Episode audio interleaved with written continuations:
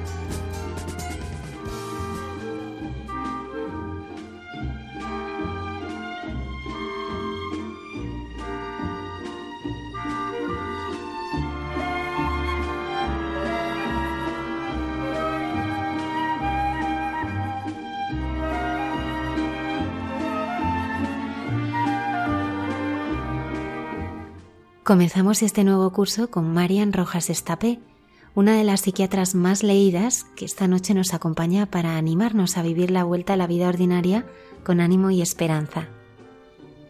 Desde Lisieux, la enfermería donde falleció Santa Teresita del Niño Jesús, el padre Miguel Márquez nos habla de esta santa. Luis Meseguer Mira es un joven compositor que quiere mostrar la belleza del arte sacro a todos. Con él hablamos de la fe expresada a través de las artes.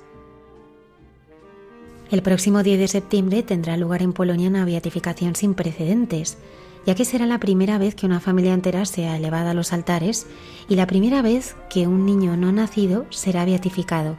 Son la familia Ulma, víctimas de los nazis, y Monseñor Alberto Rollo nos cuenta su martirio. Isaías nos anunciaba al Mesías y nuestra arqueóloga y biblista Cayetana Jairi Johnson nos desvela las claves para descubrirlo.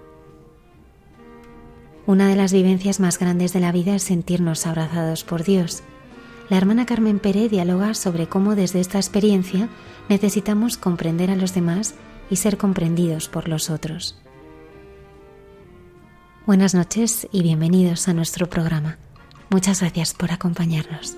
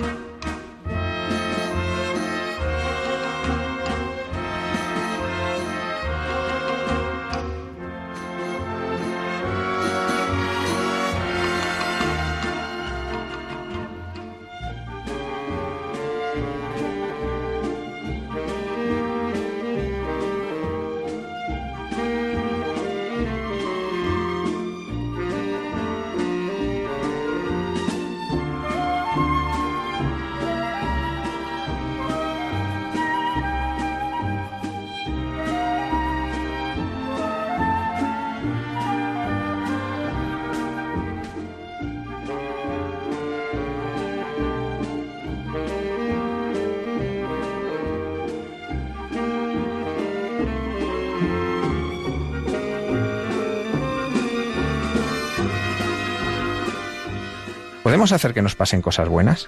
Esta noche nos acompaña la doctora Marian Rojas Estapé, psiquiatra, autora del libro de no ficción más vendido en 2019 y que se ha publicado en 40 países, que se titula Cómo hacer que te pasen cosas buenas. Recientemente nos volvía a deslumbrar con En cuenta tu persona vitamina. Actualmente trabaja en el Instituto Español de Investigaciones Psiquiátricas. Buenas noches, doctora. Buenas noches y muchísimas gracias por invitarme. Efectivamente, las cosas buenas eh, uno puede atraerlas. No significa que esto sea magia o sea un tema energético, porque todos vivimos en nuestra vida circunstancias más o menos complejas. Es decir, yo no conozco a nadie que no esté librando una batalla en algún tema de su vida. Yo no conozco a nadie que no esté luchando por algo que le preocupa especialmente. Yo no conozco a nadie que no sufra por un tema de dinero, un tema de salud, un tema de amor, un tema de heridas en la infancia. Es decir, todos tenemos algo. A veces está en el pasado, a veces está en el presente o a veces están en los miedos del futuro. Pero la forma de enfrentarnos a esas batallas, a esos problemas, a esas circunstancias difíciles, determina en muchas ocasiones pues cómo va a ser nuestra salud física y psicológica.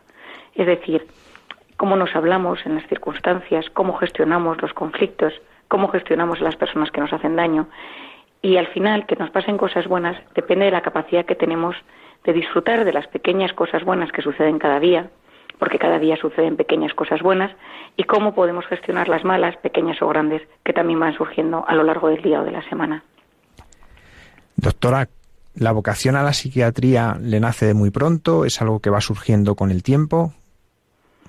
Bueno, vengo de una familia de psiquiatras, abuelo psiquiatra, padre psiquiatra, tengo una tía psiquiatra, un primo, eh, mi hermana es psicóloga, es decir, lo llevo un poco en la sangre y de toda la vida observaba a mi padre cómo trataba a sus pacientes, cómo amaba su profesión y yo quería dedicarme a algo parecido a lo suyo. Y vi claro que tenía pues, esa capacidad de, empatía, que me gustaba ayudar a las personas, que me gustaba desvivirme y en ese momento pues tomé la decisión de estudiar medicina y me apasiona reconocer que, es una profesión que me parece que es maravillosa porque ayudamos a las personas que están tristes, agobiadas, angustiadas, a comprenderse, a entenderse y las veces que se puede, pues a salir del hoyo, del bucle negativo. Doctora, hubo una época en su vida que la llamaban Madame Bombón. ¿Qué es eso? Efectivamente, cuando me fui a Camboya a sacar niñas de la prostitución infantil, se me ocurrió una idea y era llevar eh, caramelos, sugus, de hecho, a las niñas para dárselas en el vertedero, en el basurero donde yo trabajaba, eh, cuando entraba en los burdeles, cuando entraba en los karaokes y entonces para un poco eh, frenar ese momento tenso, eh, cuando me encontraba con el tipo de la puerta y yo le decía que era médico y que venía un poco a ver, a ayudar a las niñas si necesitaban algo. Bueno, teóricamente no eran niñas, pero entonces siempre ofrecía siempre ofrecía caramelos y entonces como hay mucha cultura francesa me decían mm, Neck Jam que significa ¿quieres un caramelo? Yo les decía que, que sí. O sea, ellos me decían que sí. Y entonces muchas de estas niñas me empezaron a llamar Madame Bombo. Y fue un apodo que me, que me enternece cuando lo escucho, porque fue una época en mi vida que me transformó, que me ayudó muchísimo y a, a darme cuenta de temas importantísimos, el dolor, el trauma, las heridas, el mundo afectivo sexual entre, pues, de una manera impactante en los burdeles, en la prostitución, en el tráfico de personas y, esa parte de Madame Bombón pues me enternece esa parte tan dura de la que yo viví. Realmente nadie piensa que un psiquiatra tenga una vida tan de aventura como la que ha tenido usted. ¿Cómo fue ese momento allí y qué le enseñó en su vida? Bueno, yo creo que eh, lo primero es que yo iba a ayudar, a ver qué podía ayudar. Me di cuenta que, que muchísimas de esas niñas, muchísimas de esas personas, de esos adultos, bueno, nunca nadie les había ayudado, mucha gente estaba abandonada, no había y luego había heridas de verdad, había traumas, había gente que había perdido a su familia en la guerra, en los gemeres rojos, hace muchos años, eh, gente, mucha, gente sin padres, sin hermanos, sin familia, sin vida, sin ilusión, y luego en la parte de las mujeres, pues es que traté con muchísimas niñas violadas, o sea, ahí fue cuando empecé el tema del abuso sexual. Me encontré muchísimo, vi muchísimo, estamos hablando hace ya más de 10 años, entonces me marcó, era un tema del que yo sabía poco y, no sé, es de esas cosas en la vida que, no sé, supongo es como si de repente me voy a África y acabo entrando pues en las guerrillas y los niños con armas, pues que son cosas que uno conoce de lejos, pero que cuando las conoce de cerca y entonces descubrí muchísimas cosas de cómo funciona el cerebro, el mundo emocional, cómo sanar heridas. Fue una experiencia maravillosa y aprendí el tema del perdón. Eh, en el primer libro, en cómo hacer que te pasen cosas buenas, hay una anécdota de una niña que, que me cuenta cómo ella se escapa de un sitio donde la estaban violando y ella descubre a un misionero católico y ese misionero le habla del perdón, del perdón que, que Jesús pues ofreció a la gente que le mató cuando estaba en la cruz y esta niña que no conocía que no conocía la fe, que no conocía nada del mundo cristiano, en Camboya hay muy poca cultura cristiana, se como que se encomienda a ese señor de la cruz y le dice ayúdame a perdonar porque yo estoy herida, hasta que un día de repente se nota salvada y eso le cambió la vida para siempre. Y en ese momento ella me dice, que si no perdonamos no podemos ser libres, no podemos eh, ilusionarnos por nada. Y empecé a investigar el perdón, empecé a leer muchísimo sobre el perdón. Todas las religiones, de una forma u otra, lo tratan. Y en mi consulta a veces hago terapias de perdón, porque a todos hay alguien que nos ha hecho un poco de daño en la vida, de alguna manera u otra. Hay alguien que nos hizo un feo, alguien que nos humilló, alguien que nos despreció, y eh, cuando eso se queda enquistado, hasta no sube el cortisol, esa hormona de la que yo hablo tanto, no sube la hormona del estrés.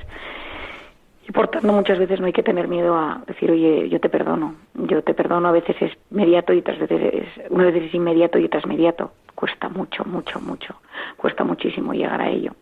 Pero bueno, la vida a veces es, es dura, pero intentar entender que hay pequeños pasos para la sanación del corazón, de la mente, eh, nos da cierta esperanza. Hablando del perdón, ¿se puede perdonar sin poder olvidar? bueno, es que eh, sí, o sea, es que es una pregunta muy, muy. A veces hay gente que dice te perdono, pero no olvido, ¿no? Entonces, bueno, lo que has hecho es intentar perdonarle, pero no lo has conseguido del todo. Eh, cuando el perdón real no es que hayas olvidado, sino que deja de afectarte. Yo siempre digo que perdonar es ir al pasado y volver sano y salvo. Significa que has mirado hacia atrás, has visto la herida, pero no se ha vuelto a abrir y te has vuelto a desangrar observándola, sino que has visto la herida y has dicho, bueno, pero ya está, pasó, estas eran sus circunstancias, e intentando comprender a la persona que te hizo daño, es mucho más fácil que, que seas capaz de superarlo. Doctora, usted constantemente ve las heridas afectivas, las heridas del corazón, ¿se pueden superar? ¿Se pueden sanar? Bueno, ese es mi, ese es mi propósito vital, ayudar a que la gente las supere. A veces sí, a veces cuesta mucho, pero yo siempre lucho por ello, siempre lucho por esas heridas. Hay heridas muy, muy profundas. De un consulta he visto cosas muy duras. A veces incluso lloro cuando se marchan, se me saltan las lágrimas de dolor. Soy sensible, soy bastante sensible. Creo que tiene su parte buena, porque entiendo muy bien a la gente. La parte más negativa es que a veces se me apachurra el corazón. Pero sí, se puede, claro que se puede. Y, muchas veces es entender el daño, intentar sanar en ese momento, porque toda herida tiene un impacto en, en el momento, es decir, es, lo como lo sientes en cada instante y otros por qué pasó y qué circunstancias estaban alrededor. Y entonces pues un padre que te maltrató, una madre que no te quiso, un marido que te, que te abandonó, eh, una, una ruina económica, alguien que te falló, un amigo que te traicionó, es decir, son cosas que, que rompen el corazón y a veces hay que aprender a vivir con ello, pero aprendiendo a entender las circunstancias y aprendiendo a perdonarnos a veces a nosotros mismos, porque a veces el problema es que no perdonamos errores que nosotros mismos cometimos. Todos tenemos alguna herida, más grande, más pequeña. Pese a todo ello, ¿se puede ser feliz? Mm. Bueno, y para mí la felicidad es, es, aprender a conectar con lo bueno de cada día, ¿no? Es decir, eso que llamamos felicidad que está tan de moda. Hay que ser felices, pero bueno, teniendo en cuenta que la vida tiene es una batalla. La vida, no conozco a nadie, como decía al principio, que no luche. Pero cuando partimos de esa base, ser felices consiste en unas expectativas moderadas e ir lográndolas poco a poco quiero conseguir esto, quiero tener ilusiones, ir poquito a poco cubriendo esas ilusiones. No hay felicidad sin ilusión. Y luego también es, aprender a conectar, pues que cada día pues pasa una pequeña cosa buena y esa cosa buena pues la disfruto, eh, pues algo con uno de mis hijos, pues lo disfruto, luego quizá al cabo de un par de horas me den una mala noticia, pero he tenido un rato bueno y a mi cerebro y a mi organismo le he dicho, oye, hoy has tenido un rato bueno y luego has tenido un rato malo, pero no puedo vivir siempre en modo alerta pensando que todo va a ser negativo. Doctora, ¿qué relación tiene la autoestima de la que tantas veces se habla con esta forma que propone de vivir la felicidad?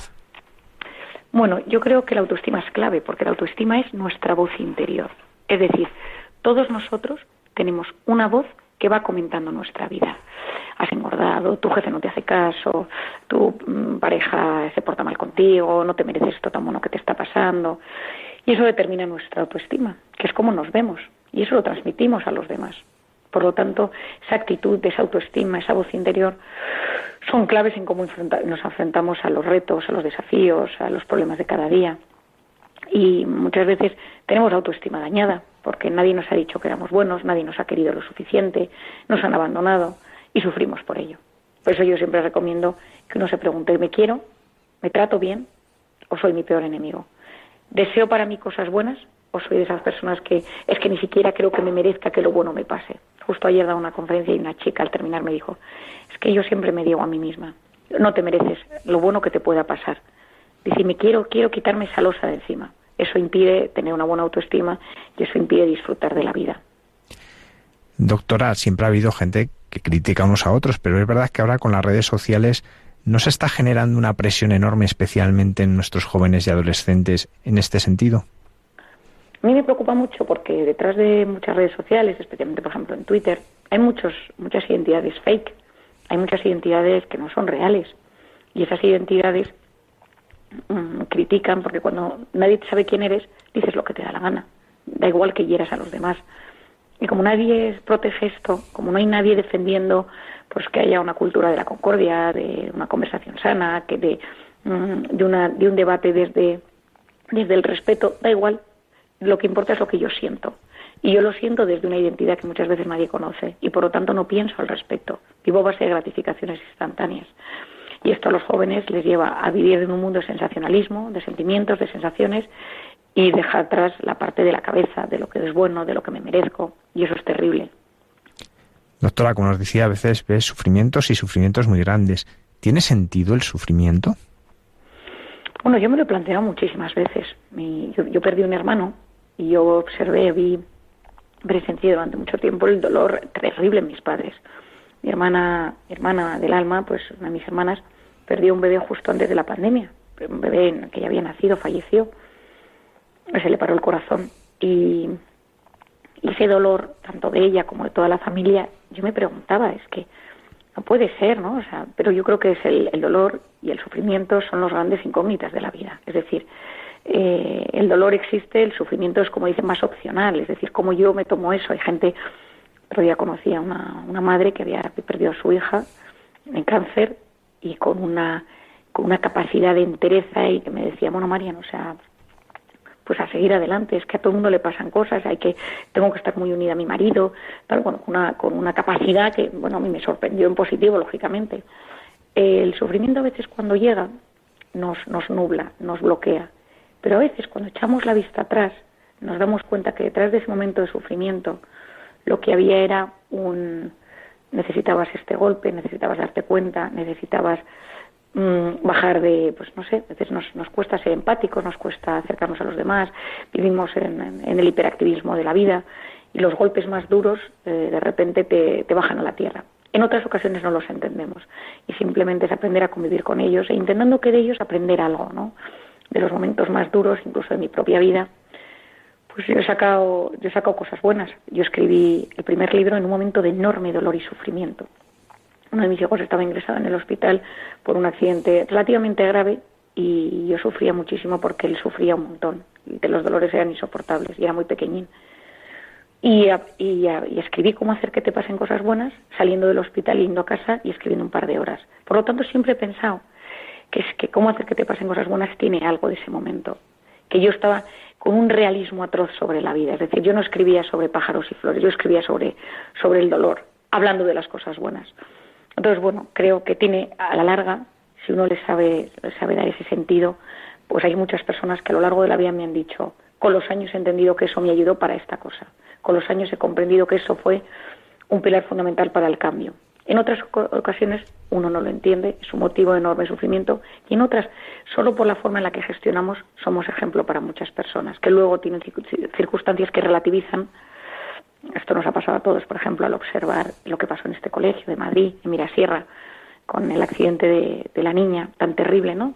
Pues la cantidad de gente que a mí me ha dicho, María, gracias a eso he dejado de agobiarme por tonterías. Gracias a eso he dado gracias por mis hijos y he empezado a valorar más la salud de mis hijos. Gracias a eso, pero el sufrimiento es, es una gran incógnita en el ser humano y en la vida. Una cosa que emerge en sus palabras constantemente es vivir el presente. ¿Cómo podemos hacer para no vivir angustiados por el porvenir o esclavos de las heridas del pasado? Es complicado, ¿no? Porque al final eh, estamos todos en nuestra mente estaba viajando del pasado al futuro, del futuro al pasado. Y la única manera que existe es decir, haz lo que estés en el momento en el que estés, ¿no? Si yo estoy con un paciente, estoy con un paciente. Eh, a mí, por ejemplo, me, pues me llamaron hace unos días, ¿no? Que había dado positivo una persona y que podían confinar una zona del colegio donde va mi hijo entonces eh, se lo conté a una amiga y mi amiga que es agonías, y entonces, ¿qué vas a hacer? Y entonces, ¿cómo vas a gestionar? Y dice, bueno, vamos a ver primero si esto es cierto. Pero ¿y si pasa? Bueno, es decir, aprender en cada momento a gestionar lo que hay. En el presente no podemos gestionar el futuro. Aunque nos hayan convencido de que podemos controlar el futuro, eso es mentira.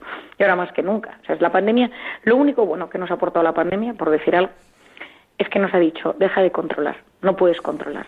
No puedes controlar nada de lo que te está sucediendo. Entonces, aprende a vivir. Entonces hoy, hoy tienes la suerte de poder ir al fútbol. Quizá mañana cierren otra vez los campos de fútbol. Hoy tienes la suerte de poder quedar con tus amigos. Pues aprovecha esta situación, ¿no? Quizá dentro de un mes, pues te digan que otra vez grupos de seis, grupos de ocho, o es decir, ese momento en el que estamos, en es el que podemos conseguir sacar nuestra mejor versión y trabajarla en ese momento y frenar el mundo de las pantallas. Es decir, parte del agobio es que vivimos ultraconectados a pantallas Y entonces yo de soltar el teléfono y decir, bueno, vamos a ver, en este momento, ¿qué estoy haciendo? Estoy yendo a la compra, estoy yendo a, trabajar, estoy yendo a una reunión, estoy yendo a recoger a mis hijos al colegio. Pues eso es lo que estoy haciendo. Y no hace falta hacer 34 cosas más, escuchando audios, eh, como un aprovechamiento del tiempo Siempre digo que las pantallas nos han engañado haciéndonos ver que, aprovechamos el tiempo a todas horas, porque parece que estamos siendo súper efectivos y súper eficientes.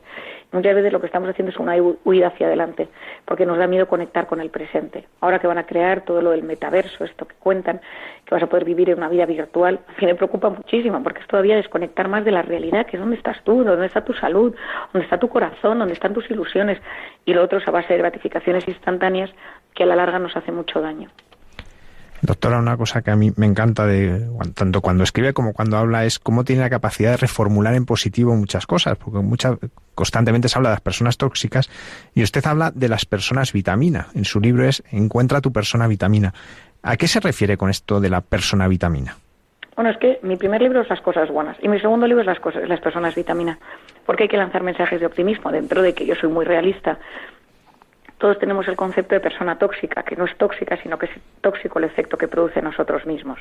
Son gente que nos altera, solo con pensar en ellos. Y al revés, tenemos gente que solo con pensar en ella te animas, mm, te alegras, te apetece, o sea, hay como que te ilusionas. Hay gente que tiene esa capacidad, te sube la oxitocina, que es la hormona del amor y de los vínculos.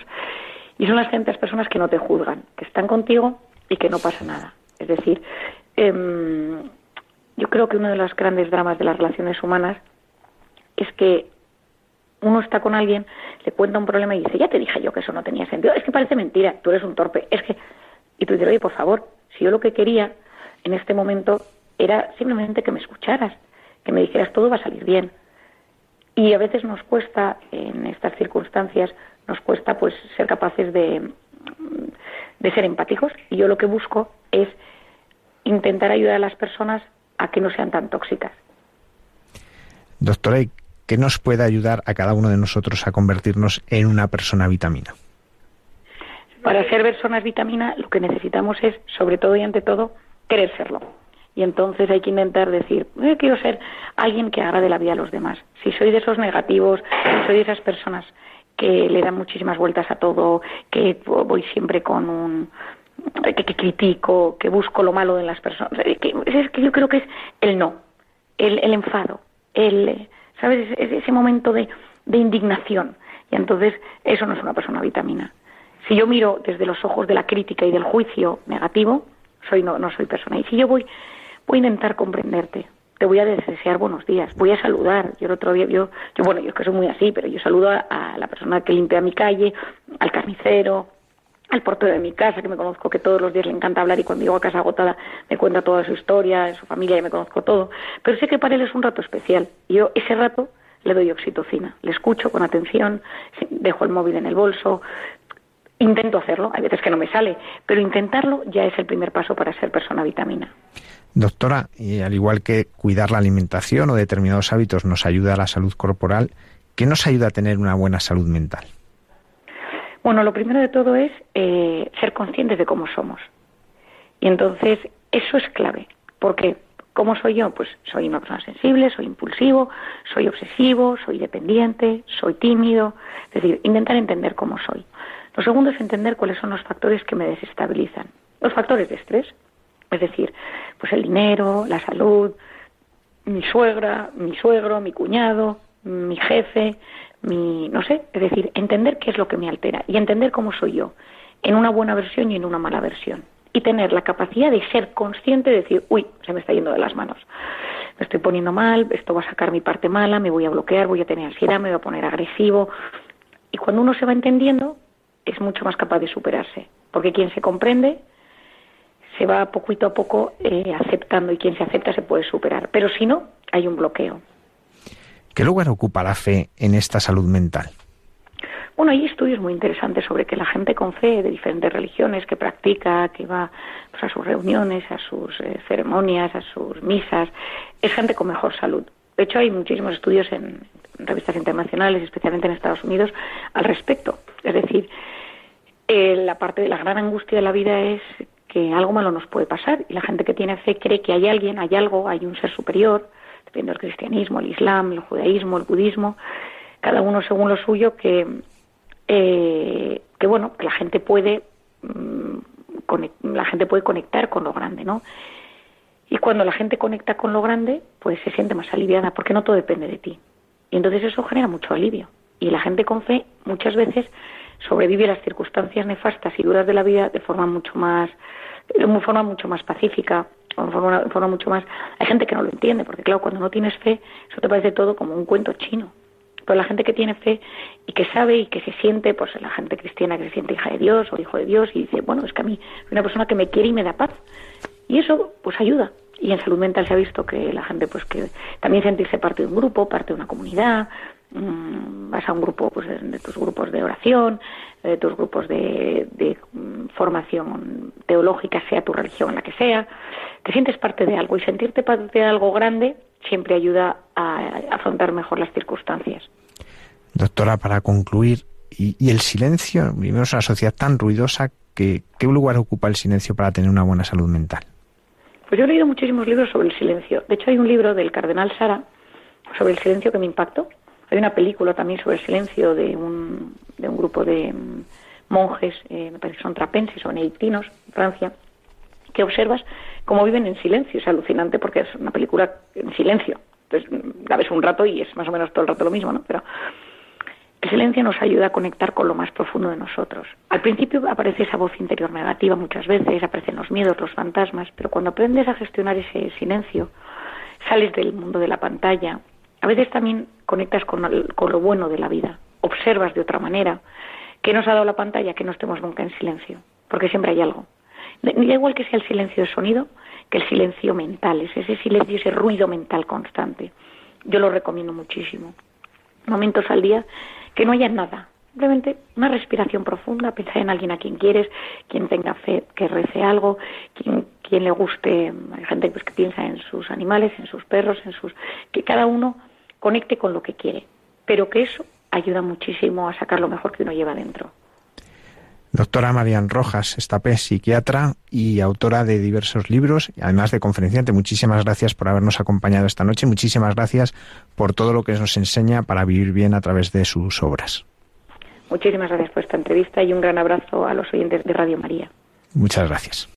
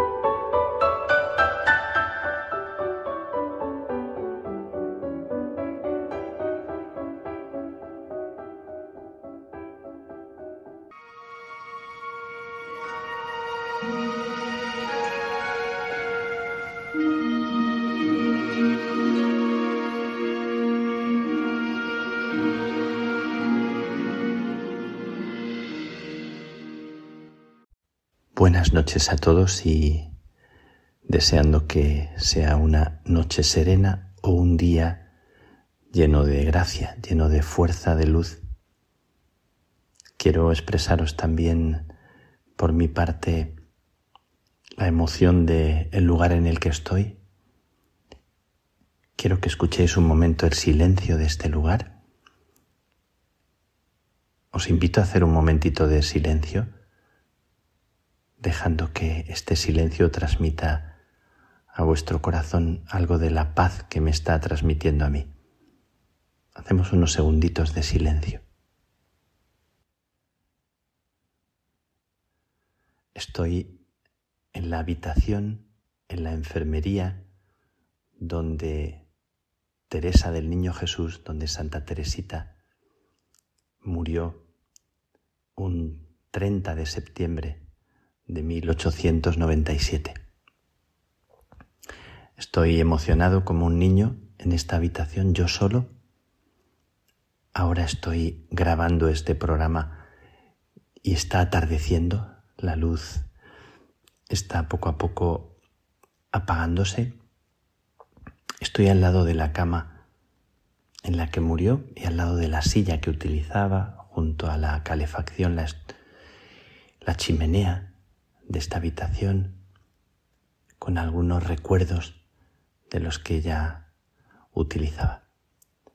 Pero sobre todo en este lugar, en este silencio, en este rincón del claustro, al final del claustro a la izquierda, esta habitación donde terminó sus días, sus 24 años, Santa Teresa del Niño Jesús, una figura que no deja de impresionarnos, que no deja de sobrecoger y que resulta increíble pensar cómo una persona tan de carne y hueso, tan normal, con una historia tan, tan humanamente quebrada, tan humanamente llena de, de limitaciones, se puede haber convertido por su aventura personal, su aventura interior, en una historia que ha causado un impacto al mundo entero y sigue causándolo.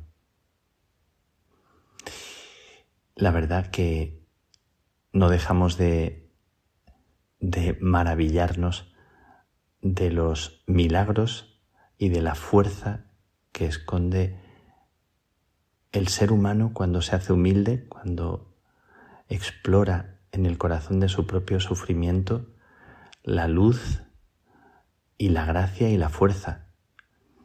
Y esto es un mensaje para cualquier ser humano que en medio del dolor, de la noche, de la dificultad, se piensa nada, se piensa insignificante y se piensa desechado o despreciado de cualquiera. He venido a este lugar y he pedido como hace un tiempo, como el año pasado, he pedido poder estar en este lugar, atravesar el claustro, que también es un lugar muy recordado, y venir a esta celda, a esta habitación, cuando se hace silencio aquí, como estoy haciendo, incluyéndoos a todos los que me escucháis en este momento, sentado en el suelo como estoy, como dejándome, como intentando respirar simplemente la gracia de este momento y trasladándome la historia aquellos momentos últimos de la historia de, de Teresa, de Lisieux, y viviendo como, como un regalo pensar que hay seres humanos que han vivido historias que, que nos siguen sorprendiendo y emocionando, invitándonos a no rendirnos, invitándonos a, a no quedarnos en el lamento, invitarnos a, que sepamos ser valientes en nuestra debilidad. Yo siempre cuento que Teresa del Niño Jesús me curó de mi complejo, de mi estarme comparando siempre, que después de leer su libro La historia de un alma y después de leer algunos comentarios sobre ella, iluminó mi vida para dejar de mirarme con ojos de reproche y sentir que Dios era el descubrimiento de una mirada que te hace sentir que tu vida es valiosa, que tu vida es única, que tu vida merece la pena y que uno de los mayores errores de nuestra vida es compararnos con los demás. Tantas heridas en el corazón de nuestra biografía, en el corazón de nuestra historia, por comparaciones, por faltas de comprensión de los demás y de nosotros mismos. Y aquí sentado viene como un respirar la gracia de alguien que sigue repitiendo a la vida de cada uno de nosotros que el camino no es un camino de grandezas, no es un camino de crecer a los ojos de los demás, no es un camino de aspirar a grandes cosas, sino un camino de explorar en lo que somos, en nuestra propia verdad, la gracia de una alegría muy simple que tiene que ver con dejarme querer y aprender a amar. Y siempre me nace en este lugar, en estos rincones de Teresita, pedir la gracia de aprender a amar, aprender todo, aprender a vivir, pero aprender a amar y aprender a dejarme amar, enamorarme. En estos días que comparto aquí con mis hermanos, estamos reunidos de todo el mundo, frailes mm, de muchísimos países, somos más de 80. También hemos invitado a los obispos carmelitas y han venido nueve de muchos lugares. Y a frailes de tantos rincones, de Singapur, de, de África, de, de India, de América, de muchos países de América, de muchos rincones de Europa y, y de tantos lugares Da tanto gusto ver a los hermanos de tantos sitios compartir juntos. Me da mucha, mucha alegría eh, abrazarles y compartir con ellos estos días de reflexión, días en los que pensamos sobre el sentido de, de nuestra vocación, sobre nuestra misión. Y hemos partido de una pregunta, la pregunta que le hace el Señor a Elías. En la cueva y a la puerta de la cueva le pregunta el Señor, ¿Qué haces aquí, Elías? Hemos partido de esa pregunta que yo les he lanzado a mis hermanos diciendo que es una pregunta oportuna para nosotros en este momento y que la formulo y la hago para quienes me estáis escuchando en este momento. ¿Qué haces aquí? Y la pregunta ya imagináis que no tiene que ver con qué estás haciendo, ni en qué trabajas, ni cuál es tu oficio. Decía San Juan de la Cruz que ya no tengo otro oficio. Decía él que en amar es mi ejercicio. La pregunta es oportuna. ¿Qué haces aquí? ¿Cuál es el sentido de lo que ahora estás viviendo? ¿Qué es lo que te mueve por dentro? ¿Cuál es el regalo de tu vida? Tal vez haciendo más preguntas estropeo la, la simplicidad de la pregunta. ¿Qué haces aquí? Deja que resuene en ti como resuena en mí y como yo he lanzado a todos mis hermanos la pregunta. ¿Qué hacemos aquí? ¿Qué hago yo como persona? ¿En qué me va la vida? ¿Y qué hacemos cada uno? Les he preguntado a todos ellos. ¿Qué hacemos también como comunidad? ¿Qué hacemos como, como regiones en, en cada rincón del mundo donde estamos, en tantos sitios? ¿Qué, ¿Qué es lo que realmente por dentro constituye nuestra riqueza? ¿En qué se nos va la vida? Y lo estoy diciendo aquí mismo, al lado de la cama, sentado en el suelo junto a la cama de Teresa del Niño Jesús, que vivió solo 24 años pero muy bien aprovechados. Y los aprovechó también con debilidades, con pobrezas, con durmiéndose en la oración, con noche oscura, con sufrimiento, el indecible sufrimiento de la tuberculosis, que cualquier cosita que se caía en el suelo le hacía daño eh, con una sensibilidad tan, tan a flor de piel y sin embargo con una capacidad preciosa, increíble para habitar su propia fragilidad, para no huir, para no escaparse, para no soñar con un mundo imaginario, sino vivir y acoger la realidad de su propia vida, de su propia enfermedad, la limitación y la psicología quebrada de tantas hermanas de su comunidad, las manías,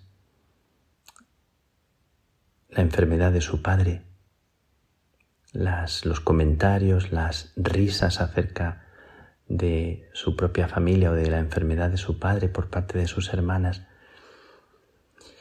Teresa del Niño Jesús, a la que le pido en este momento que os cuide a cada uno, a cada una de las que me estáis escuchando, que habéis pedido una oración en estos lugares. Alguna persona me ha pedido pronunciar la ofrenda al amor misericordioso aquí, en este lugar, en estos lugares y y nos unimos a esa oración de Teresa del Niño Jesús que se, se ofrece al amor misericordioso de Dios en un siglo donde lo que funcionaba era un Dios castigador y el sacrificio. Había un libro en el Carmelo que era el Tesoro del Carmelo que hablaba mucho de, de sufrir, de la penitencia y Teresita explora de nuevo el Evangelio explora una manera nueva de ver a Dios. Me encanta esa manera de Teresa de vivir la aventura, de descubrir a Dios, descubrir el rostro de Dios, no conformarse con lo que le estaban enseñando. Me encanta esa exploración, esa aventura que yo creo que cada ser humano tiene que hacer, de no conformarse con lo que le han enseñado, con lo que le han transmitido. A mí me transmitieron también muchas cosas de pequeño y y he sentido que la vida me va en lo que a mí me ha atravesado por dentro, en lo que me ha herido, en lo que me quema dentro y en el Dios que se ha convertido en, en el Dios de mi historia, en el Dios que me enamoró. Estoy aquí pidiéndole a Teresita que, que te cuide, que derrame sobre ti una lluvia de rosas, como ella decía, estaba pensando hace un ratito en mis hermanos, que son cuatro mil, o mis hermanas las carmelitas, que son diez mil, o mis hermanos los seglares, que son veintinueve mil o treinta mil. En mi familia, mis hermanos, mis sobrinos, la gente amiga, mis amigas, mis amigos. A ti que me estás escuchando ahora, que sueles escuchar estas reflexiones, y estaba pensando, empieza por todos ellos y termina conmigo, que me toque un último pétalo. Mi alegría que esa gracia que necesitamos para abrir los ojos, para abrir el corazón, sea real, sea verdadera y nos, y nos transmitas, Teresita, desde el lugar donde ahora estás, de la felicidad, más allá de las enfermedades, de las noches oscuras, de las limitaciones humanas, de tantos sinsabores y, y también de tantas bendiciones, que nos transmitas un poco de esa sabiduría de la sencillez, que nos aterrices en la escuela de las cosas simples, que nos despiertes a lo que es verdaderamente la alegría, la alegría que, que entra hasta la médula, hasta el fondo. Y lo pido y me nace por dentro una sonrisa agradeciendo estar aquí y agradeciendo también mis limitaciones, mis pobrezas y, y los sinsabores y la cruz que pueda haber por delante en mi vida sin querer renegar de nada, sino pidiéndole a Dios que, que sea lo que Él quiere, lo que tú quieras, Señor.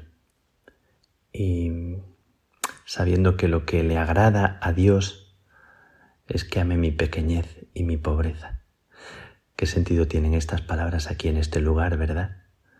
¿Qué, qué fuerza tienen en un lugar donde Teresita eh, se apagó para este mundo y, y nació una luz que sigue iluminándonos. Así que desde aquí os envío este, este abrazo y esta bendición. Que la bendición de Dios Todopoderoso, Padre, Hijo y Espíritu Santo, descienda sobre ti y te acompañe siempre y la hago con el Cristo que Teresita besó antes de morir. Un momento de silencio desde este lugar de vida y una invitación a despertar a la vida con pasión. Santa Teresita del Niño Jesús, ruega por nosotros.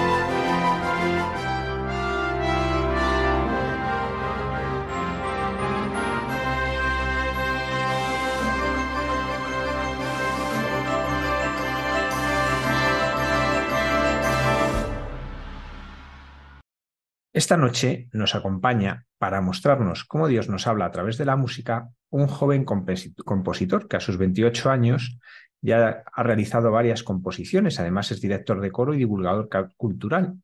Es Luis Meseguer Mira. Además es fundador y director de la revista Transfiguración sobre arte sacro. Buenas noches, Luis. Muy buenas noches. Luis, ¿qué es para ti la música? Pues para mí la música es, es un lenguaje. Eh, es así como, como un idioma cuando pues como que aprendes inglés, pues la música se, aprende de una forma muy parecida. Y, y cuando aprendes un nuevo, un nuevo, idioma, pues sientes que tu manera de, de ver el mundo pues cambia, ¿no?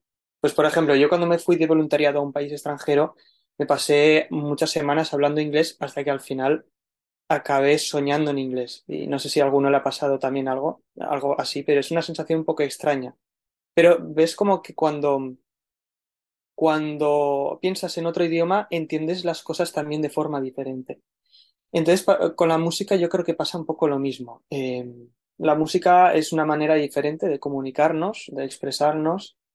Eh, tiene muchos matices y quizá matices más irracionales o más difíciles de definir el lenguaje verbal, pero también tiene mucho simbolismo. Y me gusta, por ejemplo, eh, descubrir músicas de, culturas diferentes a la nuestra que tienen normas quizá que son diferentes a las nuestras, pero ves que también las disfrutan, ¿no?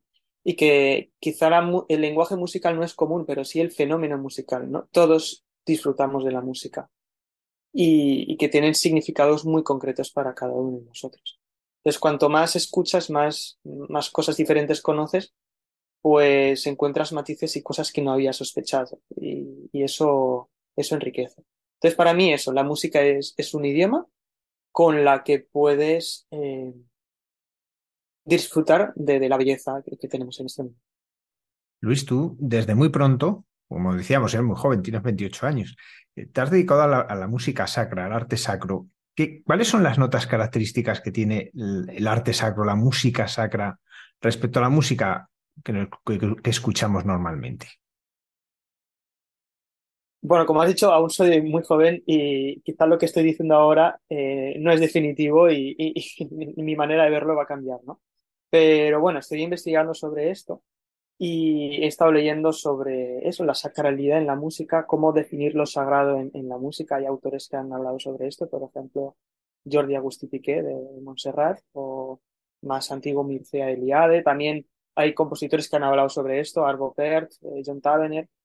Y, es un tema que está muy en discusión, ¿no? De cómo, cómo puedes decir que una música es sacra y otra no. O y hay que tener en cuenta pues la variedad de, de, religiones o en la misma religión cristiana la variedad de formas en la que uno vive su fe, ¿no? Entonces, en el caso de la música sacra cristiana católica, yo creo que hay algunos matices que son importantes. El primero es la relación con el texto. la música suele partir de un texto y está al servicio de ese texto y, lo que hace es elevarlo o, sacar el jugo de sus palabras. Entonces, hay que tener en cuenta que en la Biblia Dios eh, dio vida al hombre soplando en, el hombre, de la misma manera que nosotros cantamos también soltando aire, ¿no? Entonces somos como partícipes de esa creación, somos, estamos reproduciendo el acto creador en, el canto. Entonces yo creo que por eso es muy importante la palabra, eh, no solo por lo que significa la palabra, sino por, por el, hecho de, recitarla y de cantar.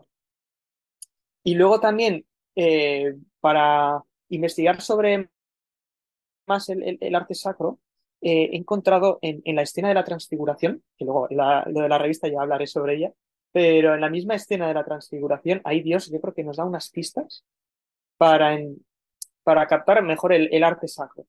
En, esa escena, pues Dios se revela a, los, a los apóstoles que estaban ahí, Pedro, Santiago y Juan, a partir de sensaciones, de luces, de sonidos, ¿no? Yo creo que usa un poco un lenguaje artístico para, para darse a conocer en, en su grandeza. Y, y, ahí creo que nos da unas pistas de, de, por dónde puede ir el arte sacro. Bueno, esto es una teoría que me, que me he sacado yo, a lo mejor, eh, como he dicho, luego lo veré de otra forma. Y entonces, estas características, pues primero de todo, los apóstoles hay un momento que sienten miedo, ¿no? Porque ven que es como algo demasiado grande, es, es como impone mucho, ¿no? Yo creo que sienten que están delante de, de algo que es completamente diferente a ellos, que es mucho más grande que ellos. Entonces yo creo que esa primera característica es la majestad, ¿no? la, dignidad y la, realeza del, de lo sagrado. Y entonces ojalá la música eh, pudiera reflejar eso. Luego otra cosa que también se ve en el, en el pasaje es que los, los apóstoles se sienten muy a gusto y quieren montar tres tiendas. Entonces, eh, quieren estar ahí pues durante mucho tiempo y entonces es como estar en casa, estar como la intimidad, ¿no? la intimidad más cerca con Dios. Entonces quizá la música también podría ir por ahí, ¿no? E, esa cercanía con Dios. Y luego, eh, otra característica importante es el misterio, porque ocurren cosas que no son de este mundo ahí. Hay esa, esa nube, ¿no? La luz eh, resplandeciente, eh, que parece casi como un sueño. Entonces, quizá la música podría aludir a, al mundo invisible, ¿no? A lo trascendente, a lo que no es este mundo. Entonces, yo creo que una combinación de estos elementos eh, podemos llegar a, decir, pues sí, esta música es arte sacro.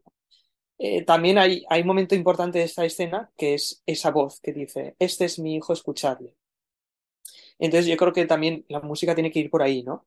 de ayudar a escuchar a ese hijo, que sea él el protagonista y que él, de hecho, es la palabra de Dios hecha carne, ¿no? Entonces me remito un poco al principio, ¿no? El texto es importante, la palabra.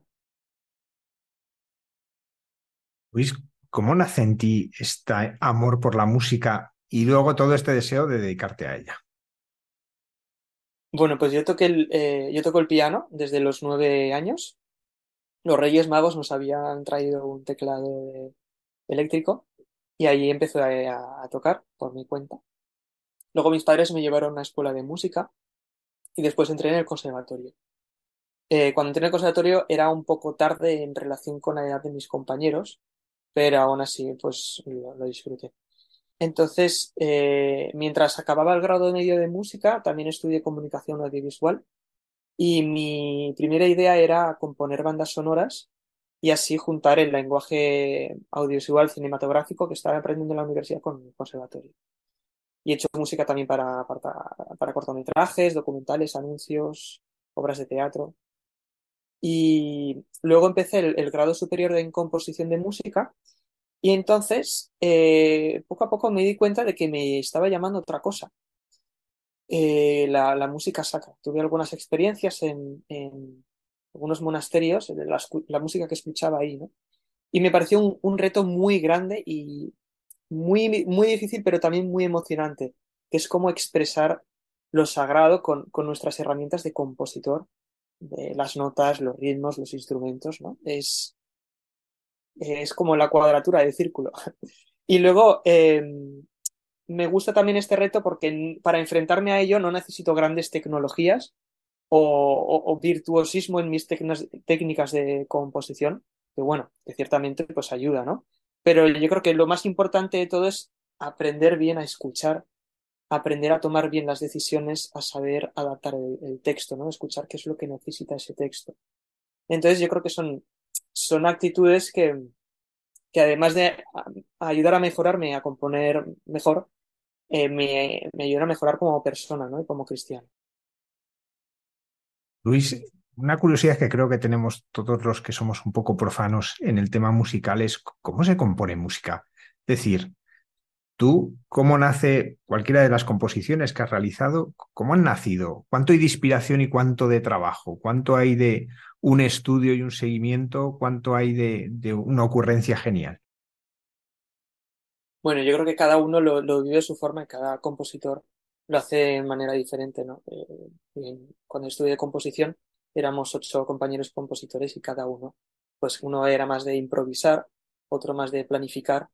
entonces yo al principio no sabía cómo empezar, ¿no? Porque nadie te enseña a componer. Yo creo que eres tú mismo que te vas enfrentando al papel en blanco y luego poco a poco repitiendo el proceso, pues vas viendo cuál es tu camino. Y, entonces en mi camino, mi, mi caso propio, eh, sería que, bueno, cuando empiezo una composición, intento partir de una idea que sea extra musical. Puede ser, eh, puedo pensar en un personaje, en una historia, una imagen, una sensación. Eh, por ejemplo, yo hago música para coro, entonces, claro, en la música para coro hay un texto, ¿no? Pues tengo que seleccionar ese texto y luego ese texto me va diciendo cómo tiene que ser esa música. Me, me, da pistas, pues, hacia dónde debo seguir, si es, por ejemplo, si es alegre o triste, ¿no? Para empezar o, pero también las palabras que son más importantes y luego los párrafos también me hablan de una estructura, ¿no? Entonces yo intento que eh, esa cosa que no es musical, en ese caso el texto, pues me vaya ayudando a tomar esas decisiones. Entonces, antes de ya de, empezar con la música y con las notas, siempre le doy vueltas al texto o, o la imagen o lo que sea con la que me inspiro y, y saco todas las ideas que puedo e investigo en Internet todo lo que pueda aprender sobre eso. Por ejemplo, eh, hice una obra sobre la Anunciación que representaba musicalmente la escena de la Anunciación. Entonces, para eso tuve que leer pues el pasaje de, que narra San Lucas de la Anunciación o lo que han dicho algunos autores sobre la Virgen. Entonces me van saliendo ideas. Después de unas semanas eh, leyendo, investigando y tal, pues me doy cuenta de que esa investigación ya me ha dado pistas de ideas musicales que, que me pueden servir. Y entonces ya empiezo a trabajar con melodías, con acordes, con los ingredientes con la que eh, cocinar esta, esta composición. Luego me pongo con la estructura de la obra eh, y luego pues ya a componer. Voy al piano, voy probando cosas, esto suena mejor, esto peor, voy apuntando en, en un papel Y luego al final pues ya llegó al, al ordenador que lo pasó todo a limpio en un programa de edición de partituras para que esté presentable. Y eso sería. Luis, tú no solamente te has dedicado a la música, sino que has colaborado con otros artistas, eh, pues que yo sepa, con escultores, con actrices, eh, con otros instrumentos también. Eh, ¿Por qué buscas esa colaboración con otras expresiones del arte? Pues mira, yo, yo creo que la música gana mucho cuando se hace en colaboración con otros artistas, otros, otras disciplinas artísticas. Eh, por ejemplo, en, la obra esta que te he dicho de la Anunciación, eh, colaboré con el escultor Javier Viver y me llevé una imagen suya de, que se llama Santa María de la Paz, que es, está la Virgen que está embarazada, ¿no? Entonces tenía sentido por el, la escena de la Anunciación. Y es una Virgen a tamaño natural que me la llevé desde Madrid a Barcelona en un viaje bastante épico. Eh, es muy emocionante. Solo por eso, por la emoción, yo creo que ya justifica que la música venga acompañada de otras cosas. Pero bueno, aparte de eso, pues el concierto que fue en el, auditorio de Barcelona, pues ahí subimos la, la Virgen al escenario y, como si fuera casi como un músico más. Y, de repente, pues todo tenía aún más sentido, porque los músicos ya no tocaban solo para el público, sino también para la Virgen, que está ahí a su lado, ¿eh? y se convertía en un ritual. Entonces, eh, yo creo que tiene mucho más sentido colaborar con otras artes o otros artistas, porque se le da como más lecturas ¿no? a lo que se hace. La experiencia del espectador es más rica, se lleva más, más información, le puede tocar más el corazón. Y es como, pues, coger una película de cine mudo y ponerle color, ponerle diálogos, ponerle música, ¿no? Yo creo que se le da como más, más inputs de sensaciones. Luis, estamos realmente en un mundo muy secularizado en que las referencias de Dios para muchos no son evidentes. ¿Qué puede aportar el arte sacro, si quieres más en concreto la música, para abrir y ayudar a la gente a acceder a la trascendencia? Bueno, eh, creo que todos necesitamos la belleza. Eh, tenemos un corazón sediento de belleza, eso lo demuestra Instagram, que, ofrece mil y un filtros para, decorar las imágenes. Y yo creo que la puerta, la puerta a la trascendencia, una de las puertas a la trascendencia puede ser el arte. Eh, y yo creo que sigue eh, abierta al mundo de hoy. Pero quizá otras se están cerrando o están entrecerradas, pero la del arte es una de, que, una de las que, que siguen muy abiertas, ¿no? ¿Por qué? Porque provoca preguntas, provoca curiosidad, quieres saber qué hay detrás de esa puerta. Y, ahora estamos en una época donde quizá pues, no gusta que hayan respuestas definitivas a, sobre la trascendencia, ¿no? Eh, y yo creo que el arte, pues, lo que hace es provocar más preguntas que respuestas.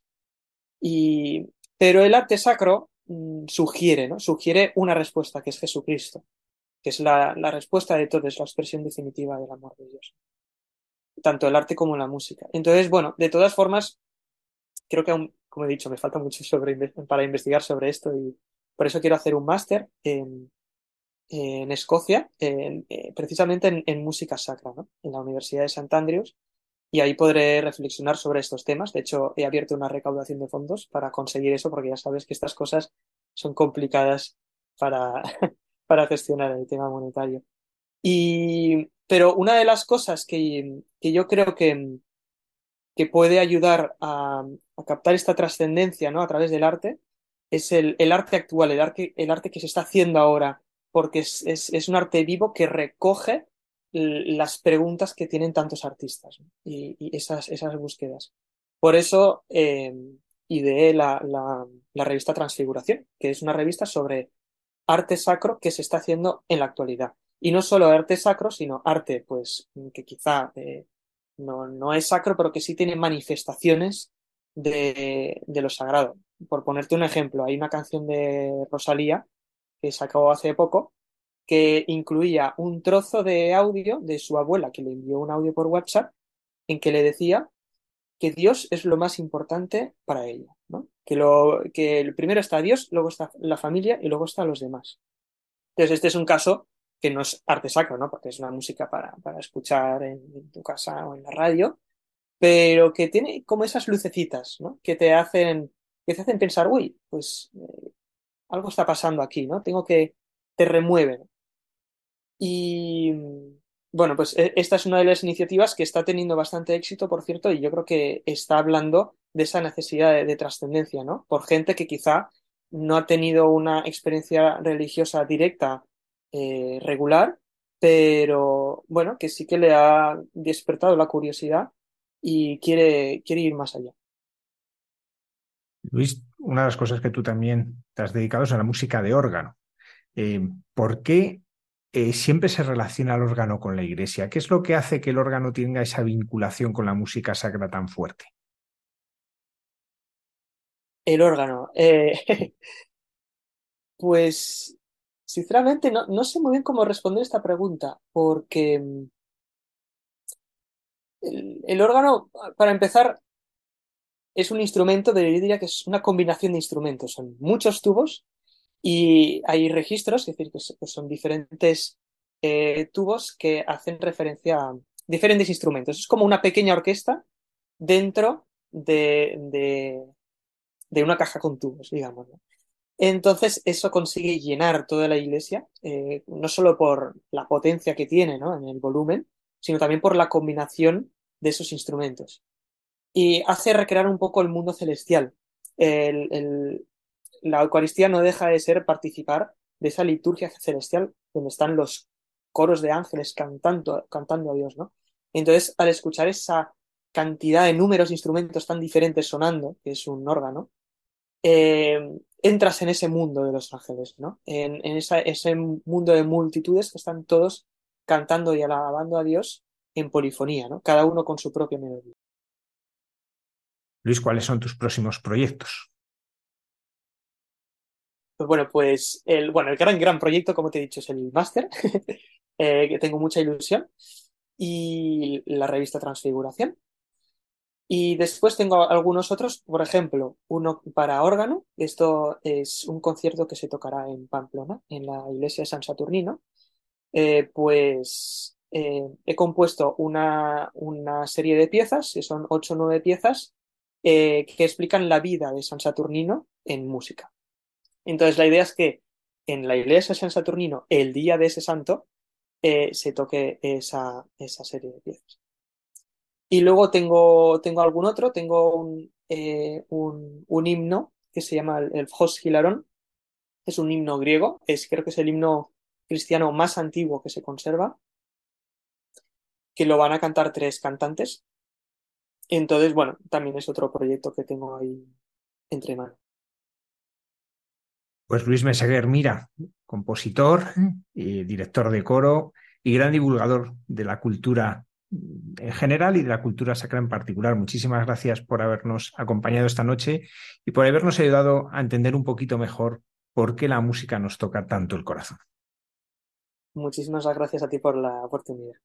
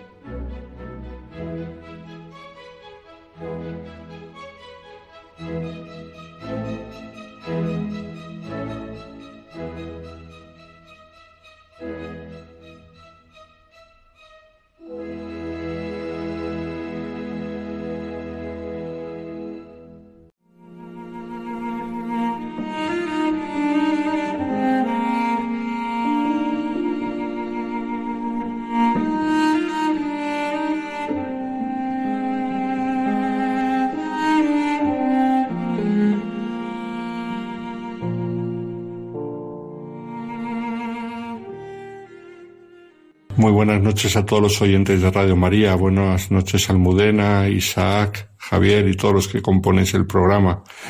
En la sección de hoy vamos a hablar de mártires.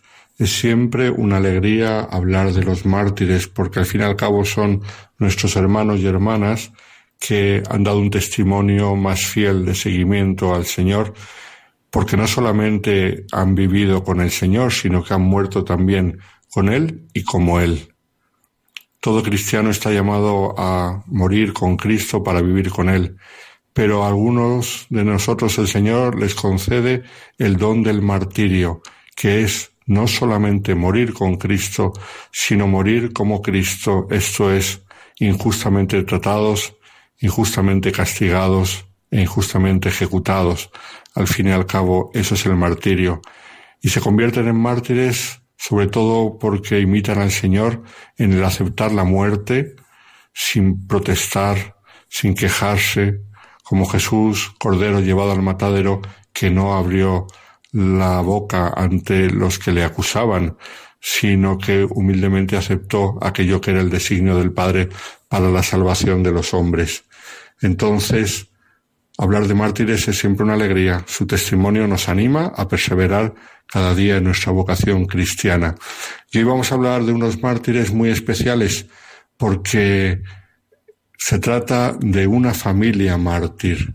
Y no solamente de una familia, sino que una familia numerosa en la cual fueron ajusticiados de modo terrible, completamente injusto, los padres junto con seis hijos y además unos hijos de unas edades que nos asombran porque estos mártires que van camino de los altares, cuyo proceso de canonización va muy avanzado, murieron los padres, como he dicho, jóvenes, y con los hijos, seis de los cuales tenían ocho años, seis años, cinco años, cuatro años, tres años y un año y medio. Incluso la madre, Victoria, estaba embarazada. ¿Quién es esta familia? Es una familia polaca. Son los siervos de Dios, Joseph y Victoria Ulma, los cuales empezaron camino de los altares junto con un gran grupo de más de 120 posibles candidatos al martirio de varias localidades de Polonia. Y sin embargo, el obispo de su diócesis pidió a la Santa Sede que la causa del matrimonio Ulma se separase del resto del grupo, porque es una causa tan hermosa, tan clara, que la Iglesia polaca quería que no se retrasase todo, al ser un grupo muy grande de mártires, más de 100, entonces esas causas suelen ir más lentas porque hay mucho que probar, muchos testimonios que recoger y mucha documentación que encontrar. Sin embargo, el obispo de la diócesis pidió que la causa del matrimonio Ulma con sus hijos fuera independiente para poder ir más rápido, porque tienen tan gran fama de martirio y la gente visita tanto su tumba en su pueblo natal de Markova, en Polonia, que es un clamor popular el que pide que estos heroicos padres junto con sus hijos vengan reconocidos como mártires oficialmente por la Iglesia. ¿Y qué es lo que hizo a esta familia que fueran mártires? Sean los padres, sean los hijos, un caso único en la historia, con niños tan pequeños. Pues fue en tiempo del nazismo, estamos en el año 1944. Ellos fueron uno de los muchos católicos que escondieron a judíos en su casa, en Polonia y en otros muchos sitios, para evitar que fueran deportados y llevados a los campos de concentración. Hay una leyenda negra que todos conocemos diciendo que la Iglesia no hizo nada, que el Papa Pío XII no hizo nada para salvar a los judíos, nada más lejos de la realidad. Sabemos que el Papa Pío XII, de modo discreto, porque las circunstancias así lo requerían, hizo muchísimo y pidió que concretamente en la ciudad de Roma, donde él era Papa, obispo de Roma, en los conventos y en las casas religiosas y en las parroquias se escondiesen a todos los judíos que se pudiese. Yo recuerdo, estando estudiando en Roma, viví en una casa en la cual los sacerdotes mayores me contaban cómo en esa misma casa, entre el techo y el tejado, escondieron a muchas familias de judíos que normalmente podían estar en las habitaciones de la casa, pero cuando venía un registro se tenía que esconder ahí, en la zona entre el techo y el tejado, en unas zonas ocultas que la, la policía nazi nunca consiguió encontrar. Y como eso, en muchísimos conventos hay artículos muy hermosos que hablan de cómo los conventos de Roma fueron lugares de refugio para muchos centenares de judíos, y así en toda Italia y en toda Europa. Y eso pasó también en Polonia. En este pequeño pueblo de Markova, mm, que tenía pues pocos cientos de habitantes, vivían unos 100 judíos. Y entonces cuando los nazis invadieron Polonia, tenían la orden de llevarse los judíos a los campos de concentración, y los católicos de Markova, era un pueblo predominantemente católico, hicieron todo lo que pudieron para salvar a judíos. Concretamente en el año 42, la familia Ulma, jóvenes lugareños del cual él se dedicaba a ser bibliotecario, le encantaba la fotografía, de hecho se conservan muchísimas fotografías muy hermosas de su familia, era un hombre intelectual, su mujer ama de casa, claro, con seis niños, pues se tenía que dedicar a la casa y lo hacía con mucho cariño y con mucho esmero, según cuentan los que la conocieron. Familia católica practicante muy piadosa. el padre estuvo muy envuelto en algunas asociaciones católicas de la juventud de aquel pueblo y simplemente tenían un corazón cristiano que se compadeció de ver toda esa persecución de los judíos, de sus propios vecinos, y pensaron que no podían quedarse tranquilos ante esa persecución. Y entonces, en el año 42, alojaron en su casa y escondieron a ocho personas, a una familia de judíos junto con otros más. Estas ocho personas durante dos años fueron escondidas y tratadas con inmenso cariño por el matrimonio Ulma. ¿Qué es lo que pasó? Pues que un soldado ucraniano que al principio de la persecución nazi le había cobrado chantaje a esta familia judía que estaba alojada en casa de los Ulma, chantaje para no denunciarles, pues después, cuando esta familia parecía que había huido, se posesionó de sus tierras. Y luego, por casualidad, se enteró que la familia no había huido, sino que estaba alojada en casa del matrimonio Ulma. Y entonces pensó este soldado que si conseguía que los matasen, así se quedaba con sus tierras. No lo hizo por temas de persecución, no lo hizo por especial devoción al nazismo, sino lo hizo por pura codicia para quedarse con la tierra de estos judíos que estaban escondidos en casa de los Ulma. Y entonces ocurrió que en el año 44, concretamente el 24 de marzo, era por la mañana, los nazis llegaron a la casa de los Ulma y la rodearon. Y entonces empezaron el registro y encontraron a los ocho judíos que estaban escondidos allí. Los ocho judíos fueron ejecutados, como se solía hacer en, aquella época, con un tiro en la nuca y allí quedaron muertos. Pero claro, la represalia tenía que ser grande porque se sabía que muchos otros campesinos tenían escondidos a judíos de la zona y entonces el castigo tenía que ser ejemplar. Y el castigo fue matar a Joseph y a su mujer Victoria, estando ella embarazada, y les mataron delante de todo el mundo, en público. Ella estaba en el séptimo mes de embarazo.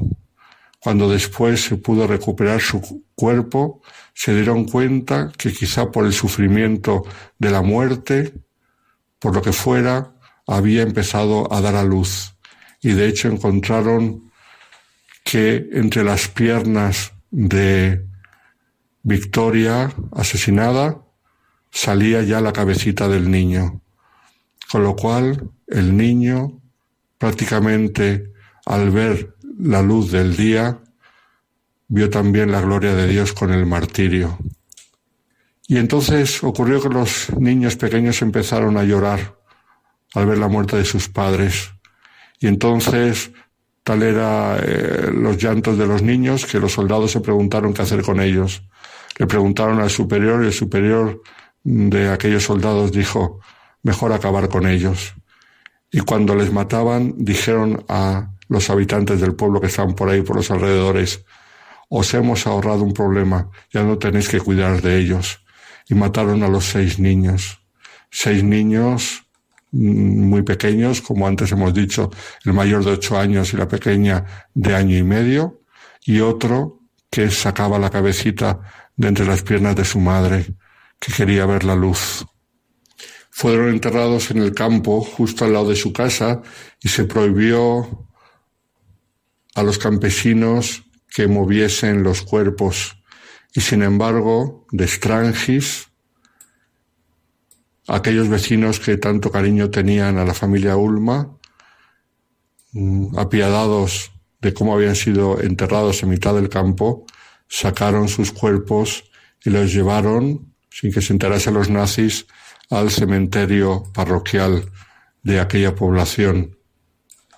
La familia Ulma fueron declarados en el año 1995 justos entre las naciones sabemos que es una especie de condecoración que los judíos otorgan a aquellos que ayudaron a salvar a otros judíos en el tiempo de la persecución nazi, aquellos que han hecho algún bien al pueblo judío.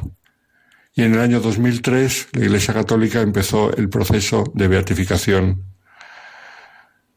Hoy en día la familia Ulma en unas urnas están enterrados en un monumento muy hermoso en el cual se ve una placa en la que dice al principio, intentando salvar vidas, ellos también dieron su propia vida por los demás. Y la gente del pueblo y la gente de toda Polonia apreciaron este sacrificio de esta familia que supieron, a pesar de que humanamente podían haber pensado que tenían que cuidar de sus niños y no se podían meter en líos, la caridad cristiana les llevó más allá, a pesar del riesgo que aceptaron y que además se cumplió. Joseph y Victoria Ulma, su testimonio a nosotros nos anima a dar la vida por los demás.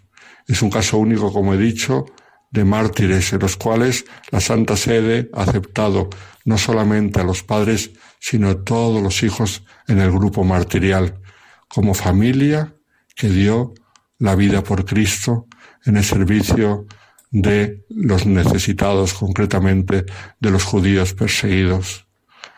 Aquí se cumple lo que dijo aquel adagio judío, el que salva a un hombre salva al mundo entero.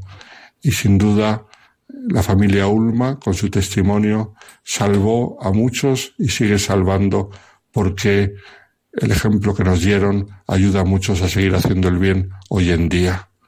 Muy buenas noches a todos los oyentes de Radio María.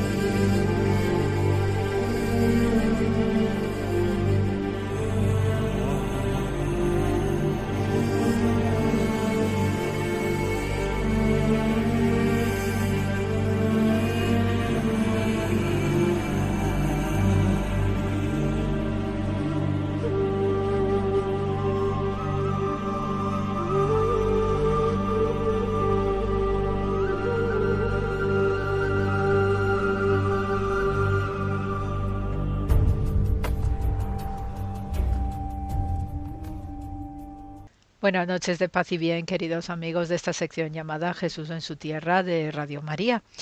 Y bien, estos días pues se hace inevitable tener una referencia hacia el profeta Isaías, ¿eh? que estamos oyendo eh, varias de las eh, lecturas ¿no? que se están dedicando en nuestras misas en estos días.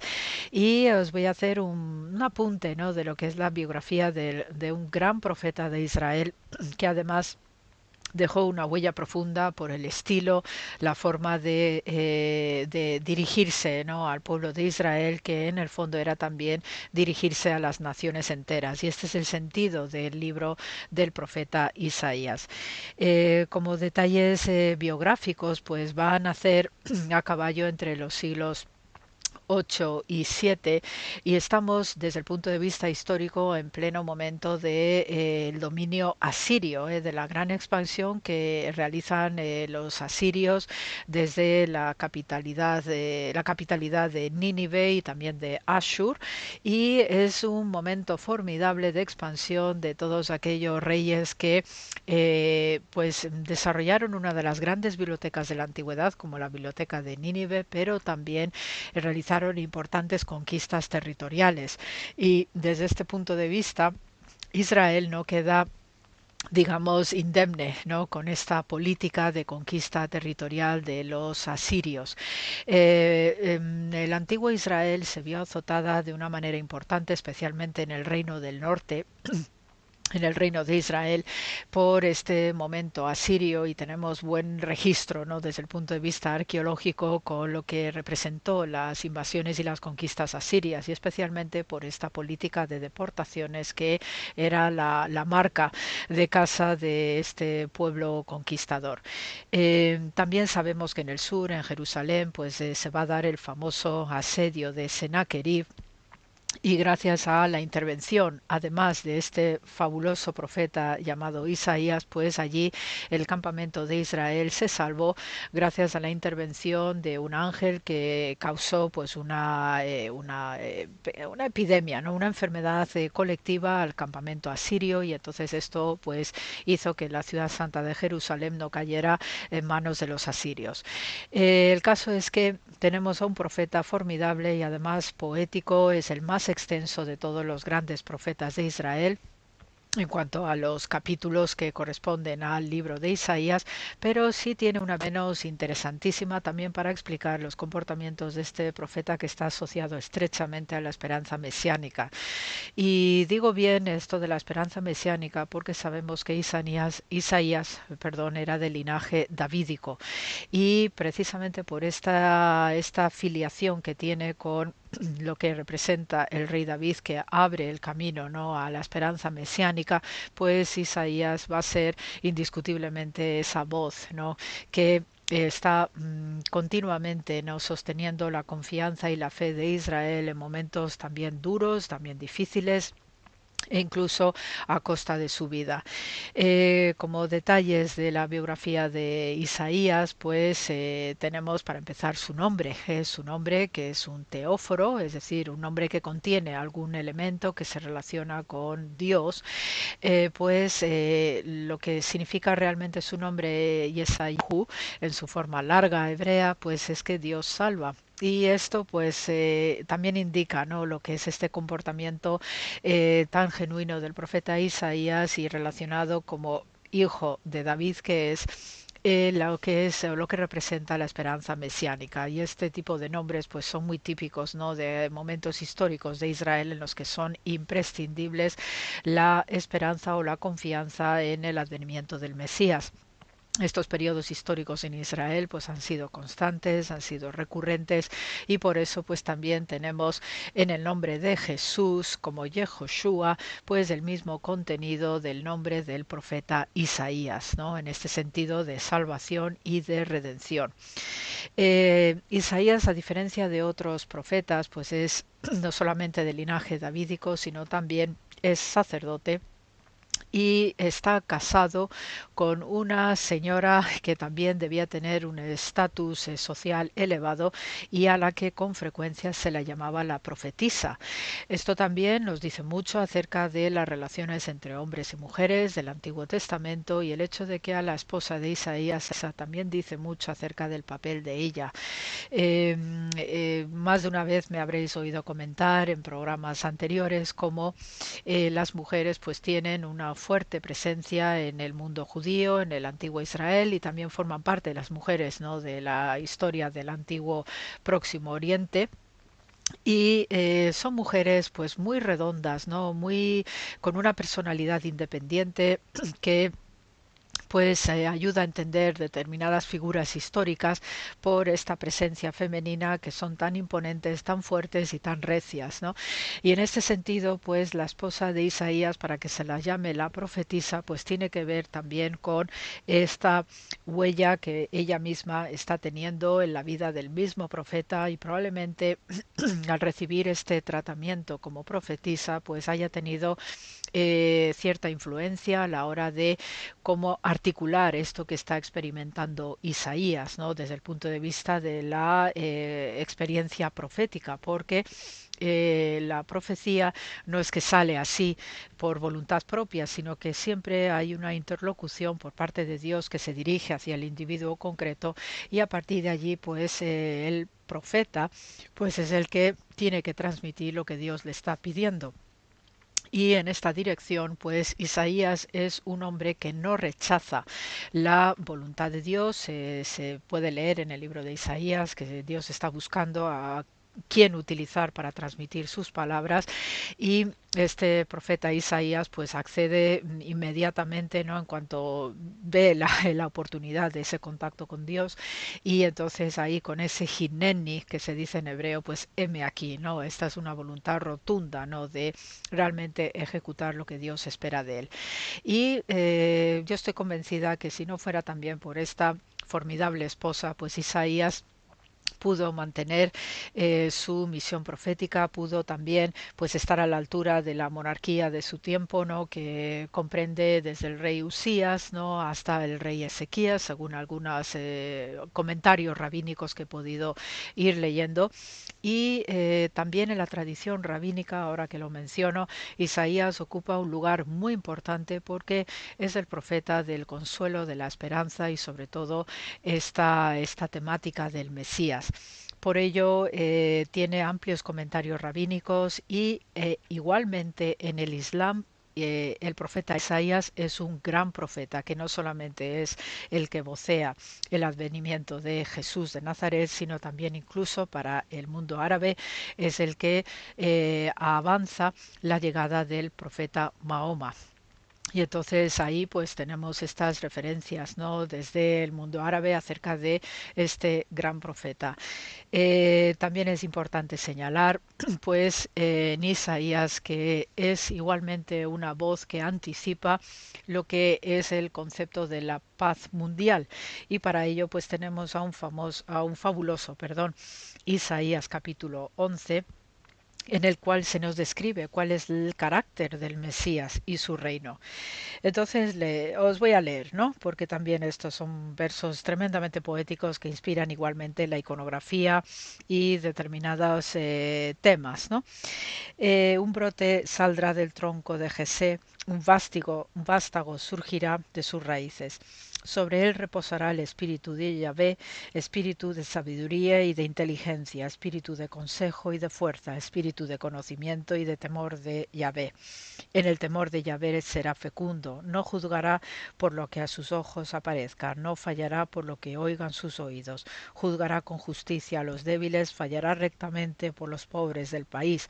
Al tirano herirá con la vara de su boca, matará al impío con el soplo de sus labios.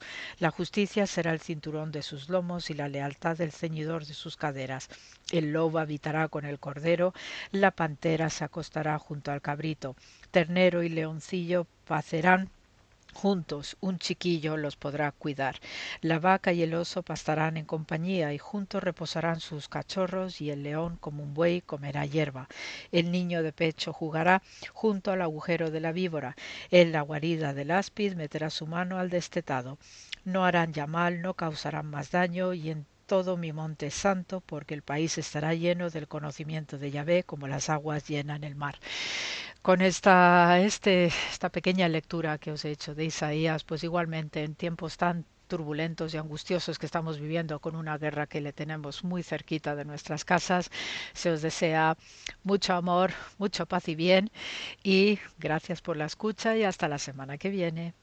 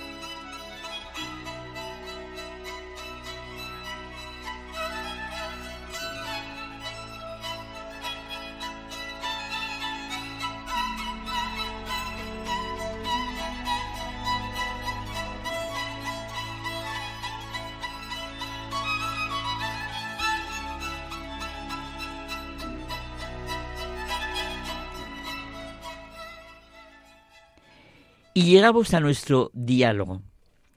José Manuel y yo, que disfrutamos tanto en este entre tú y yo, hoy tenemos esa expresión tan maravillosa. Tú me sondeas y me conoces. Si hay un lenguaje que todos entendemos y todos necesitamos, un boca a boca que es fecundo, es el lenguaje de la comprensión. Todos, todos necesitamos comprender y ser comprendidos. Es que no somos una especie de aparato cuyas partes están perfectamente ajustadas, de manera que las piezas forman una unidad mecánica. Las personas estamos unidas por vínculos muy diferentes de nacimiento, lugar, sociedad, educación, familia, trabajo, amistad, etc. Pero cada uno tenemos nuestra individualidad. Somos únicos e insustituibles. Nuestro propio centro al que referirnos las experiencias, actividades y del que emergen todo tipo de conexiones. En cada uno actúan fuerzas que nos contrarían, dificultan, es verdad, y problemas a superar, todo aquello que, pues sí, que hace que cueste la convivencia. Pero ¿verdad que una de las grandes necesidades de nuestro momento es el de la comprensión? Si hubiera amor, habría comprensión. Amaos como yo es amado, nos dice Jesucristo. El amor siempre ve las posibilidades que hay en el otro. Eh, así es. Y me, me ha impresionado que la palabra comprensión signifique abrazar, ceñir, entender, alcanzar, penetrar, encontrar la raíz de los sentimientos del otro. La primera palabra eh, nos causa impresión y nos pone en rumbo directo a meternos de lleno en la realidad de lo que en nuestra vida puede significar la comprensión, que es abrazar. Claro, no abrazamos a cualquiera. El abrazo verdadero es la gran firma en las relaciones.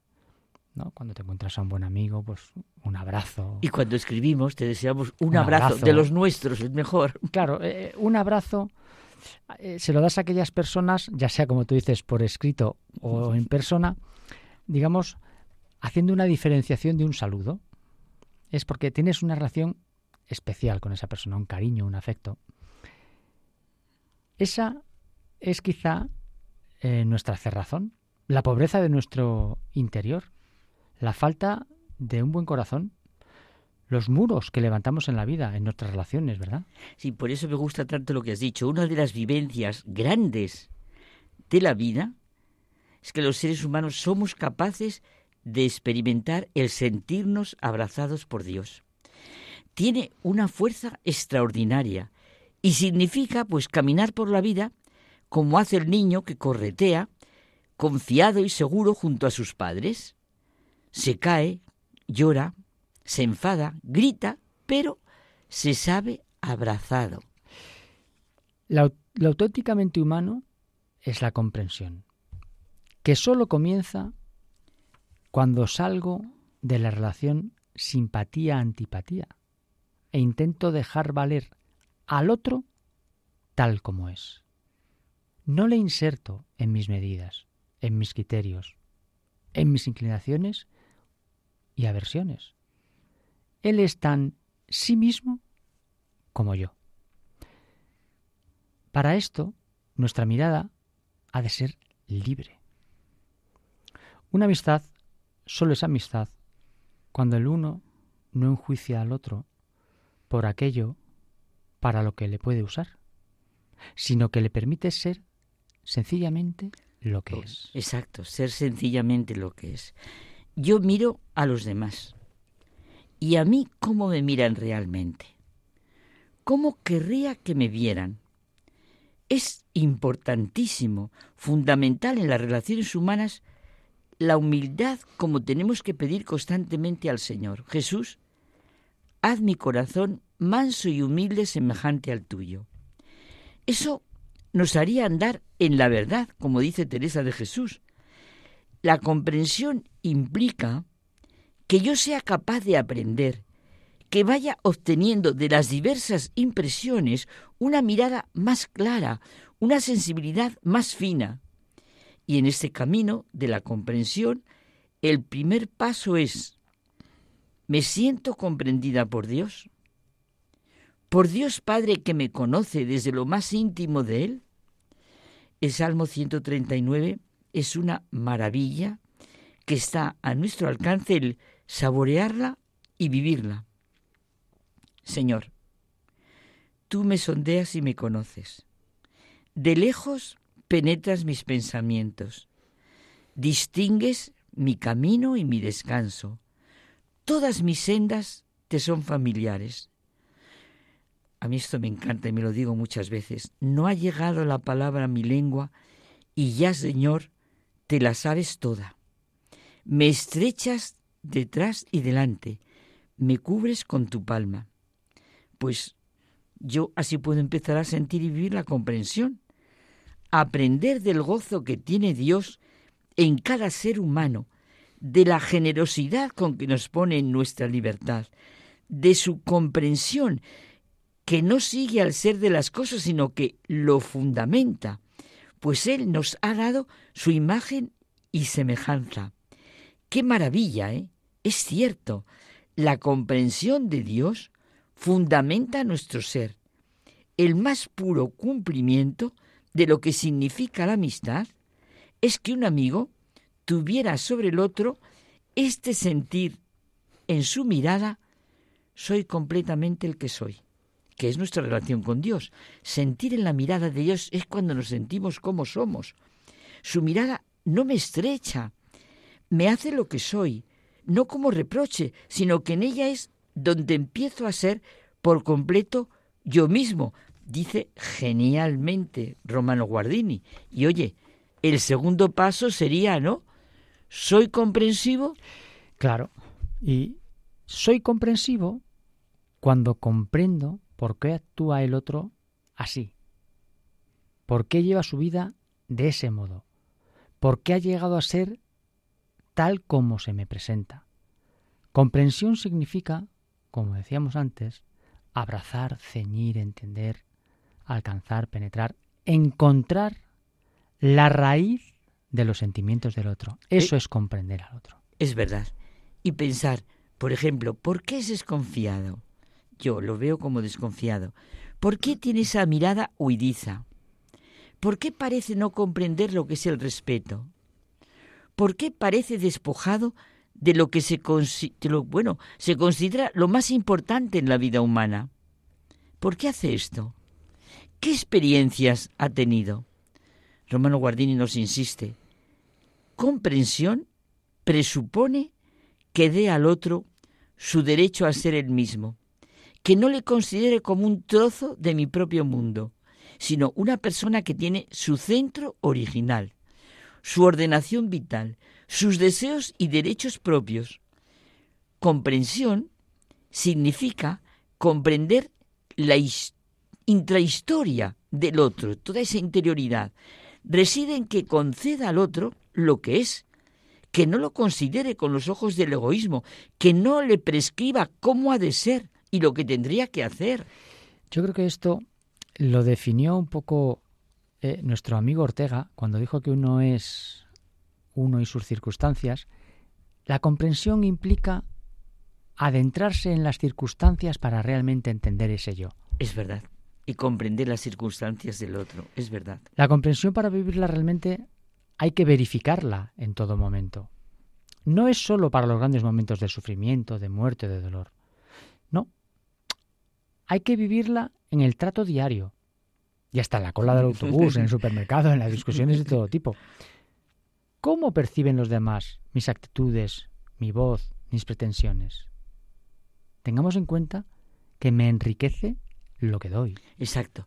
¿Cómo soy capaz de recibir y cómo soy capaz de dar? Es verdad. Pues nada, que si viviéramos de los dos pasos de la comprensión, sentirme comprendida, sabida por Dios, y yo fuera comprensiva, ¿cómo sería nuestra vida? ¿Verdad, José Manuel? Mejor. hasta la semana pues que viene. Pues hasta la semana que viene.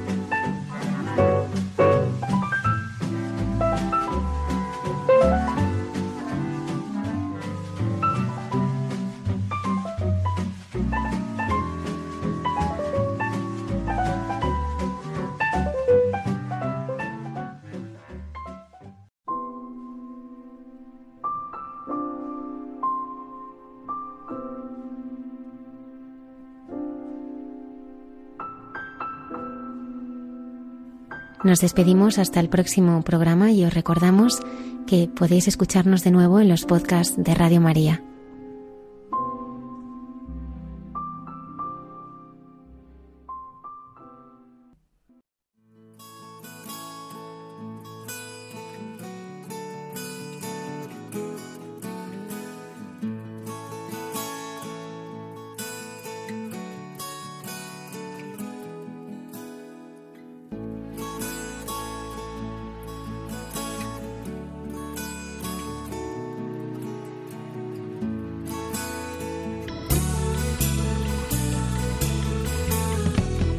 Han escuchado en Radio María Hay mucha gente buena, un programa dirigido por Almudena Delgado.